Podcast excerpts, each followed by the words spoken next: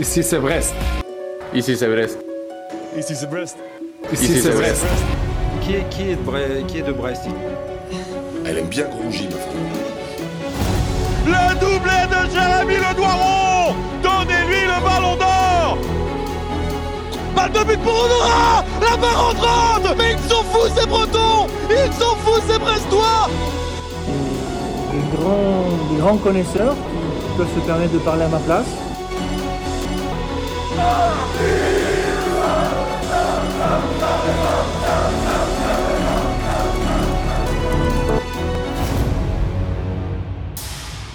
C'est bon d'aimer le stade brestois Brestoise, Brestois, nous avons intitulé notre 90e épisode La chance de notre vie. Alors, le chemin de cette chance, eh ben, il va nous mener à travers la France pour les 12 prochaines journées et ça commence dès aujourd'hui avec un déplacement pas simple à Strasbourg du côté du stade de la Méno. Pour évoquer ce déplacement, justement, j'ai le plaisir de recevoir une nouvelle fois Guillaume Bag, scout indépendant et avant tout supporter du Racing Club de Strasbourg. On peut d'ailleurs le retrouver sur Twitter, euh, arrobas Guillaume Bag, pour suivre les analyses et un peu sa vision du match. C'est toujours très intéressant. Le match aller a confirmé toute sa connaissance du Racing Club de Strasbourg. En effet, Guillaume, tu étais notre invité avant le match aller. Euh, on avait un Strasbourg qui était proche de la crise, qui était même piégé dans le bas du classement. Pourtant, toi, t'as exprimé un certain optimisme et tu considérais qu'un résultat à Brest pouvait lancer votre saison. Avec un peu de recul, est-ce que tu considères que ce match nul un partout a effectivement lancé la saison du Racing Club? Ouais, salut les gars, merci d'avoir euh, pensé à moi de nouveau pour, euh, pour ce match retour. C'est vrai qu'au match aller, j'étais assez optimiste encore. On sortait de trois semaines de, de trêve, donc c'est aussi pour ça que j'étais optimiste. Euh, certaines choses ne, ne s'expliquent pas ou, ou sortent parfois du, du rationnel. Euh, force est de constater qu'à ce moment-là, j'avais plutôt raison, puisque derrière, on enchaîne huit matchs sans défaite, ce qui était une très belle série qui nous permettait euh, ensuite de, de, souffler au classement et, et viser un, un, petit ventre mou, puisque dans un championnat à 18 équipes, le ventre mou est considérablement réduit. Euh, ça nous a permis d'avoir aussi un matelas assez confortable pour, euh, pour nous permettre, entre guillemets, de, de rater euh, quelques échéances, comme c'est le cas en, en ce début d'année où on court toujours après la victoire en Ligue 1. Donc voilà, le, matelas est de moins en moins confortable. On est à, quelques points seulement de, de, la zone de relégable, alors que Brest a continué son bonhomme de chemin, là où beaucoup, euh, y compris moi, pensaient que bah, ça allait un peu s'arrêter, surtout avec la trêve hivernale, un peu euh, à l'image de Lorient la saison dernière. Euh, Brest a su garder quand même ses forces vives, donc c'est une équipe à prendre très au sérieux. Moi, c'est vrai que qu'à mon échelle, j'ai du mal à expliquer cette réussite de Brest en dehors de, de l'absence des, des, gros habituels dans, dans ce championnat.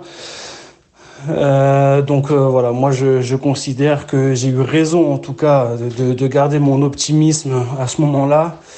Euh, je, je, ne suis pas encore inquiet pour le maintien. Je pense qu'on a fait le, le, boulot en tout cas quand il le fallait, c'est-à-dire de novembre à décembre et que sur la phase retour, il faudra prendre quelques points, mais euh, contre les, bonnes équipes. Donc je, vais préférer prendre trois points contre Nantes que trois points contre Lille, par exemple. Quoi. Puisque même si euh, au tableau final, euh, ça fait seulement trois points dans les deux cas, il y a des victoires un peu plus importantes que d'autres, et ça a été notre force aussi sur la phase aller, c'est d'avoir assuré et pris les points contre les équipes euh, classées en dessous de nous, et en laissant les points contre les équipes mieux classées. Donc voilà, c'est ce qui a justifié notre, notre classement euh, bah, en milieu de tableau à mi-saison. Et puis je pense que ça va se continuer sur, la phase retour. Maintenant, on sort d'un match délicat à Clermont, en championnat évidemment. Euh, une réception ou même un non-match complet contre Lorient euh, à domicile, qui est un peu plus embêtant parce qu'en plus c'est une équipe qui va être à la lutte comme nous pour le maintien. Euh, on avait un classement délicat en début d'année 2024 qui nous, qui nous permettait encore euh, d'espérer euh, redresser la barre contre, contre des équipes un peu plus modestes, puisqu'on a enchaîné Lens, Marseille, Paris sur le début d'année 2024. Donc, donc c'est pas des, matchs que tu t'attendais à gagner. Et donc, voilà, maintenant cap sur sur Brest. J'espère que les joueurs auront, auront un peu d'orgueil, pardon, en voulant faire mieux et laver l'affront proposé face à, face à Lorient à domicile, puisqu'on enchaîne deux, réceptions consécutives. Et puis surtout, bah, j'estime que c'est quand même le bon moment pour affronter Brest, parce que la colonne vertébrale va être absente, ou, une partie de la colonne vertébrale, à savoir, bah, de toute façon, je vous apprends rien, un Bizot, euh, Magnetti et Mounier. Donc voilà, trois éléments cadres et essentiels du, du 11. Donc même si nous, il nous manquera Bakoua, il nous manquera Delaine, on retrouve Raibou Sissoko, qui était quand même euh, voilà, une pièce manquante face à Lorient. Donc les cartes sont rabattues et je pense pas que ce soit un match facile pour Brest. Et, j'espère quand même avoir une victoire à la clé.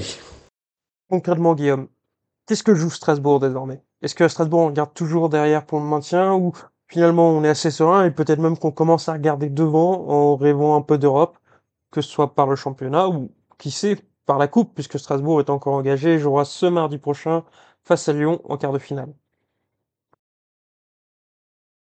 Mais donc ouais, je pense que l'objectif de toute façon de base c'était un maintien tranquille, donc ne pas lutter jusqu'à la 34e journée, mais être à l'abri euh, un peu, un peu en avance, un peu en amont.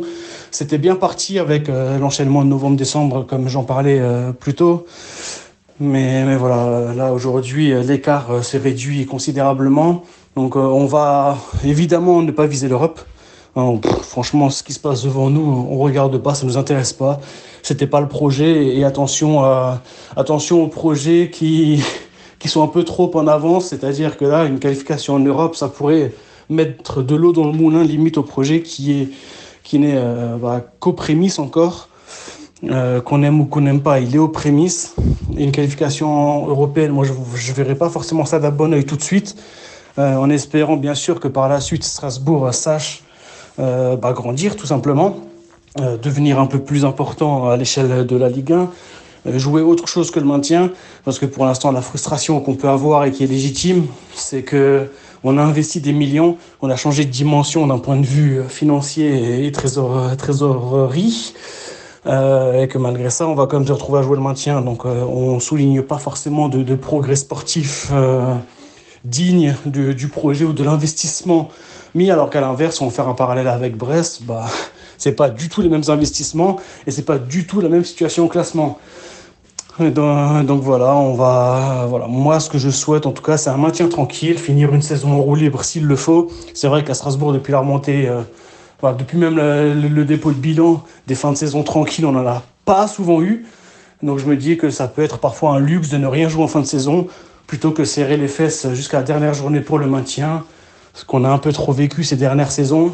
Et, pourquoi pas s'octroyer quelques semaines de vacances, entre guillemets, ou, ou de tranquillité morale, en tout cas, soit pour les joueurs, pour le staff, pour les supporters. Je pense que tout le monde signerait des deux mains si on nous dit que à partir d'avril, bah, on joue plus rien en classement. On regardera les matchs. Et, sans la pression du résultat, notre lundi sera pas pourri, notre vendredi sera pas euh, rongé par, euh, par le stress du, week-end qui arrive. Donc euh, moi je signe des deux mains pour un maintien tranquille et une fin de saison en roue libre dans le ventre mou, 11, 12e, si t'es pas menacé par, euh, par la descente, moi ça me va totalement.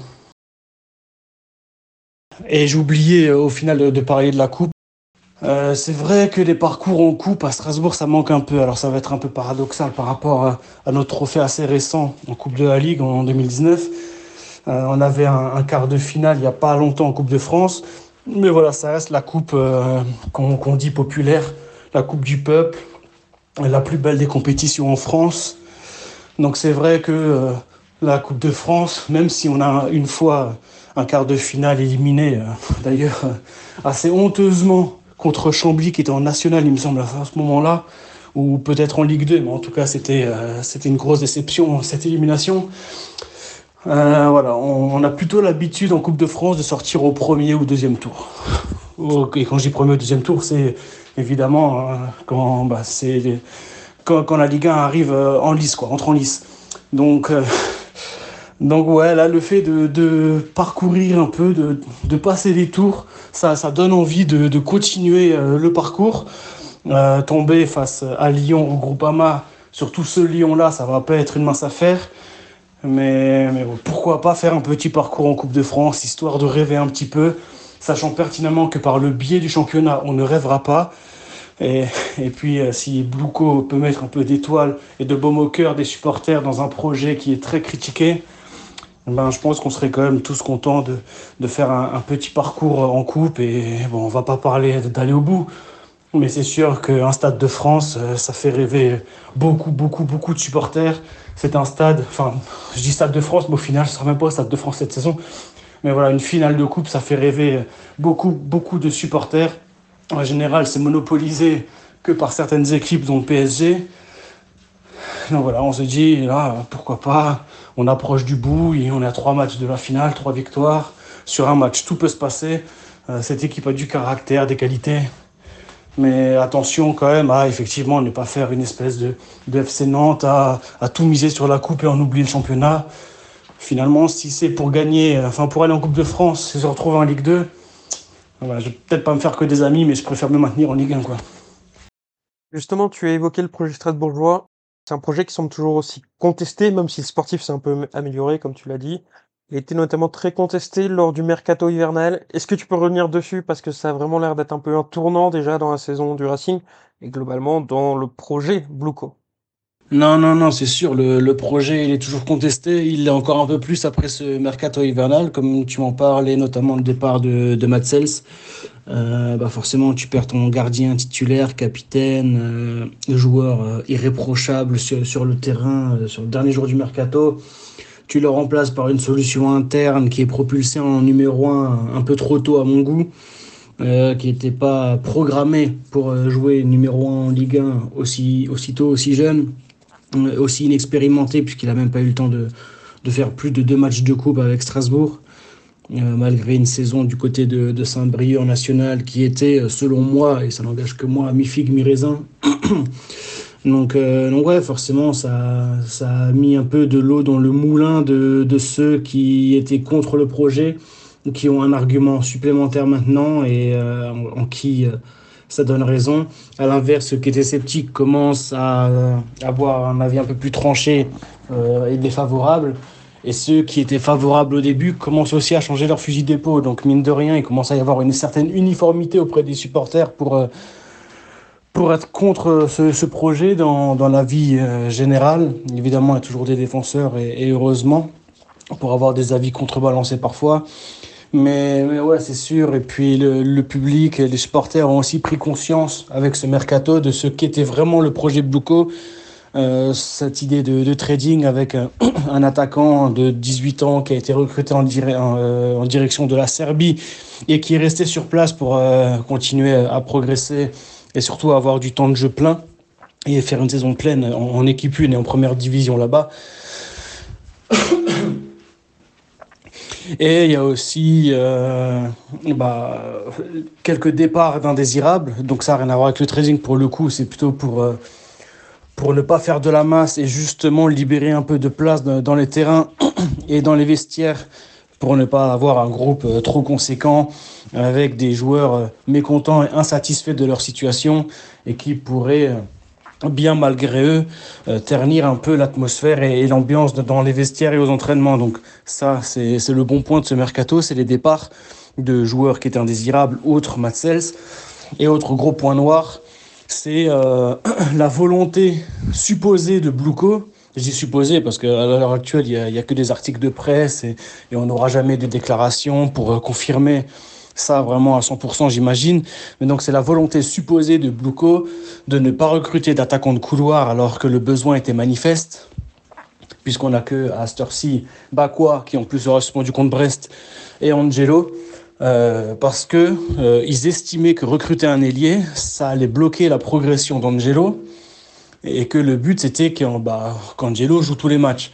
Le problème c'est que si Angelo est blessé, et bah t'as plus d'ailier. Ou si Bakwa manque, comme c'est le cas à Brest, enfin comme c'est le cas ce samedi contre Brest, et bah il te manque un ailier sur la feuille de match. Et donc sur le terrain ça oblige le, coach à mettre des hommes qui sont pas naturels à ce poste. Donc euh, donc faire du bricolage faire du dépannage c'est jamais bénéfique pour pour le jeune.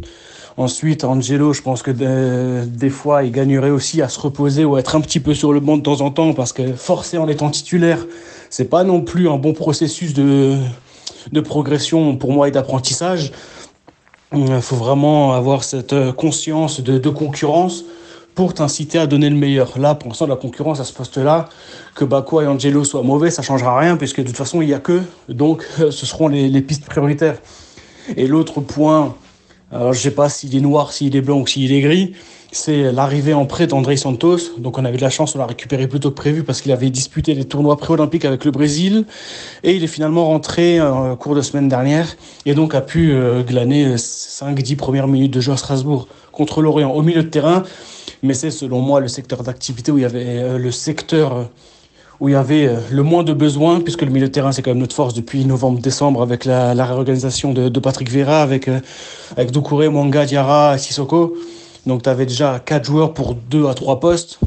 Là, tu en rajoutes un. On suppose qu'il a des obligations de temps de jeu aussi. Donc ça va déséquilibrer euh, un secteur de jeu qui, tournait bien. Donc euh, voilà, je suis pas très rassuré non plus, même s'il a probablement beaucoup de qualité. Ce gamin, ça reste un Brésilien qui, euh, qui est trimballé de gauche à droite puisqu'il est à Nottingham en première partie de saison, puis rappelé par Chelsea, puis renvoyé à Strasbourg euh, après avoir fait un, tournoi pré-olympique avec sa sélection. Donc voilà, il voyage beaucoup. Il y a de l'adaptabilité euh, à prendre en compte aussi. Donc on, va voir ce que ça donne. Mais, voilà, on va dire que les besoins n'ont pas été comblés et qu'à l'inverse, il y a des joueurs et des éléments qui ont été imposés et qui n'étaient pas forcément nécessaires. Je l'ai dit tout à l'heure, Strasbourg reçoit Brest ce samedi soir à 21h et mardi prochain, Strasbourg joue l'Olympique lyonnais en Coupe de France, quart de finale. C'est quoi la priorité pour Strasbourg et surtout, est-ce que ça veut dire que Strasbourg peut faire tourner contre Brest ou il faut s'attendre à l'équipe type? Bah, écoute, comme diraient certains, la question est vite répondue, hein, tout simplement parce qu'on n'a pas la profondeur de banc nécessaire pour euh, avoir euh, deux équipes différentes, une équipe A, une équipe bis. Comme je te le disais, la situation du gardien est réglée, donc Bellarouge va faire tous les matchs jusqu'à la fin de la saison. Euh, et puis après, pour le reste, tu n'as tout simplement pas de profondeur de banc, donc tu es obligé d'aligner euh, tous tes joueurs à chaque match. Euh, donc non, non, il n'y a, pas de question de turnover. Hein. Ceux qui débuteront à Brest seront en, majorité ceux qui ont débuté ces dernières semaines et qui débuteront quelques jours après à Lyon. Match de coupe ou pas, et puis le championnat, faut pas le négliger, comme on en a déjà parlé d'ailleurs. Euh, même si je sais euh, que la Coupe de France, euh, Patrick Vieira y accorde beaucoup, beaucoup d'importance cette saison. Et au fil des matchs, forcément, l'attente, monte et les espoirs avec. Donc, effectivement, s'il y avait un match à sacrifier, sacrifierait peut-être plus Brest par rapport à certains échos. Mais, mais non, franchement, encore une fois, on n'a juste pas la profondeur d'effectifs pour. On n'a pas ce luxe-là. Et, et c'est un peu le toute la contradiction par rapport à, au nouvel univers à laquelle Strasbourg appartient et, et, cette nouvelle dimension financière qui, au final, ne permet pas d'avoir un effectif suffisamment fourni alors qu'il l'est déjà pas mal, mais avec beaucoup de jeunes de complément. Et toi, Guillaume, personnellement, supporter de Strasbourg, tu attends quoi de ce match face à Brest? Que ce soit dans le contenu et surtout sur le plan comptable. Est-ce que tu es dans une logique les trois points sinon rien ou finalement peut-être qu'un match nul face à une équipe qui est la surprise de la saison, qui est aujourd'hui deuxième de Ligue 1, ça peut te convenir Franchement, on espère avoir trois points. Pourquoi? Parce que on n'a toujours pas gagné en 2024 en championnat. Il y a une victoire en Coupe de France face au Havre. Euh, en championnat, tu as eu des bons matchs qui sont soldés par, euh, bah, soit par un point, soit carrément par une défaite. Et d'autres euh, matchs contre des adversaires plus abordables ou de notre championnat, comme on va dire, c'est-à-dire Clermont et Lorient, qui ont été euh, décevants, voire très décevants. Donc euh, là, même si Brest est sur le podium de la Ligue 1, bah, on va quand même vouloir les, trois points pour euh, renouer avec la victoire, pour pouvoir souffler un petit peu aussi par rapport au classement, parce que si ce match-là tu le perds, euh, on va dire que ce ne sera pas forcément une mauvaise opération, vu euh, les dynamiques et surtout les positions de chacun au classement mais ça resterait une mauvaise opération comptable puisque derrière ça pousse fort. Et si tu es à un point de, du barragiste, c'est pas pareil que si tu à trois.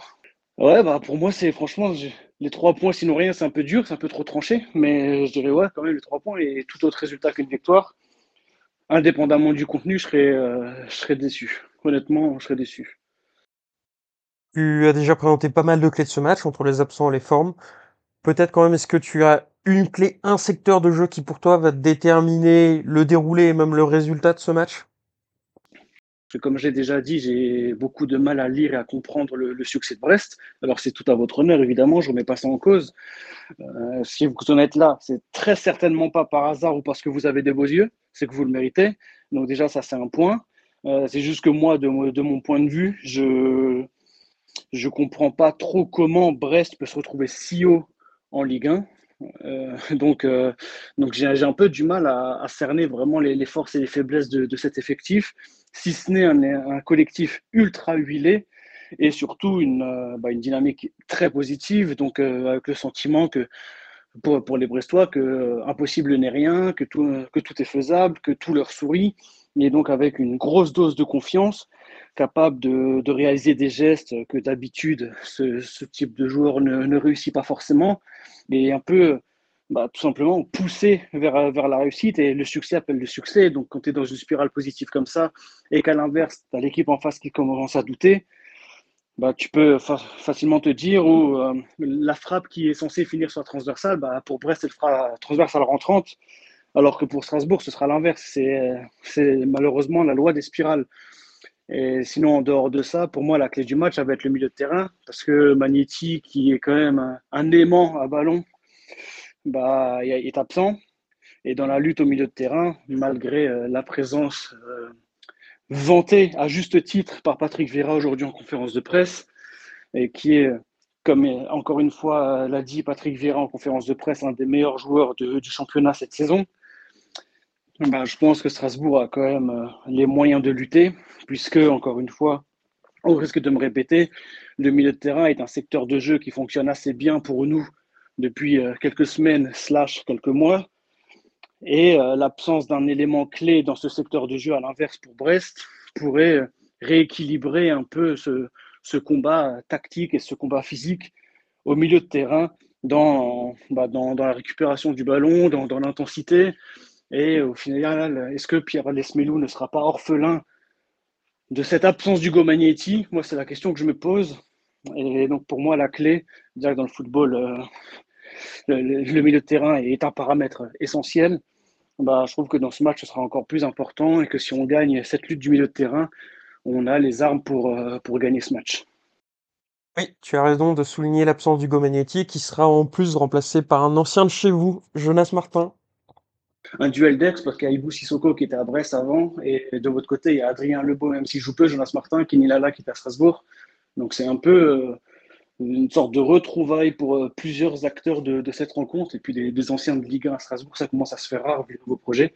Mais du coup, c'est toujours intéressant ce, petit clin d'œil là. Il y a beaucoup d'anciens qui, qui vont retourner à la mélo. Bon, Jonas Martin, je, je te garantis pas euh, un, un, accueil chaleureux, contrairement à Kenny Lala par exemple, mais mais voilà, je trouve que c'est marrant à souligner ce, ce registre un peu d'ex qui reviennent. Quoi. Très bien, eh bien, en dehors du bronca pour Jonas Martin, quel pourrait être ton pronostic pour ce match, Guillaume, pour terminer? Ah, les pronostics, hein, ça, je vais pas changer mon, discours par rapport au match aller. Je me souviens plus ce que j'avais dit. Je sais plus, j'avais pronostiqué une courte défaite, une courte victoire ou un match nul. Euh, mais, mais ouais, je ne vais pas déroger à la règle. Je vais continuer à dire que je suis mauvais en pronostic et que quand j'annonce un résultat, bah, il y a très peu de chances pour qu'il arrive. Et là, je vais plus faire le, chauvin. Alors, honnêtement, je ne sais plus du tout. Ça se trouve, je tiens exactement le même discours. J'étais aussi déjà chauvin au match aller. Mais là, pour des raisons euh, de. Pour des raisons cardiaques ou pour des raisons mentales et, plein d'autres facteurs du supporter strasbourgeois, je souhaite et je vois une victoire strasbourgeoise. J'imagine pas deux revers consécutifs à la Méno. Euh, J'imagine pas continuer la série de matchs sans victoire en 2024. Et euh, il y a le, facteur aussi, c'est qu'au match aller, il me semble que c'est Brest qui avait brisé notre spirale négative. Et puis là, peut-être que ça va de nouveau être le cas en brisant une spirale négative et en lançant une plus positive. Donc, euh, donc les victoires 2-1 de, de Strasbourg puisqu'on est de toute façon incapable de faire des clean sheets cette saison. Guillaume, merci beaucoup pour ta présence, merci pour tes éclairages. On espère que ton pronostic fera honneur à ta réputation de mauvais pronostiqueur. Mais on te souhaite évidemment une bonne soirée, un bon match et plus globalement une belle fin de saison pour Strasbourg. Racing Club de Strasbourg, Stade Presto 29, Stade de la Méno, c'est dès ce samedi soir à 21h. Bon match à tous et allez Brest.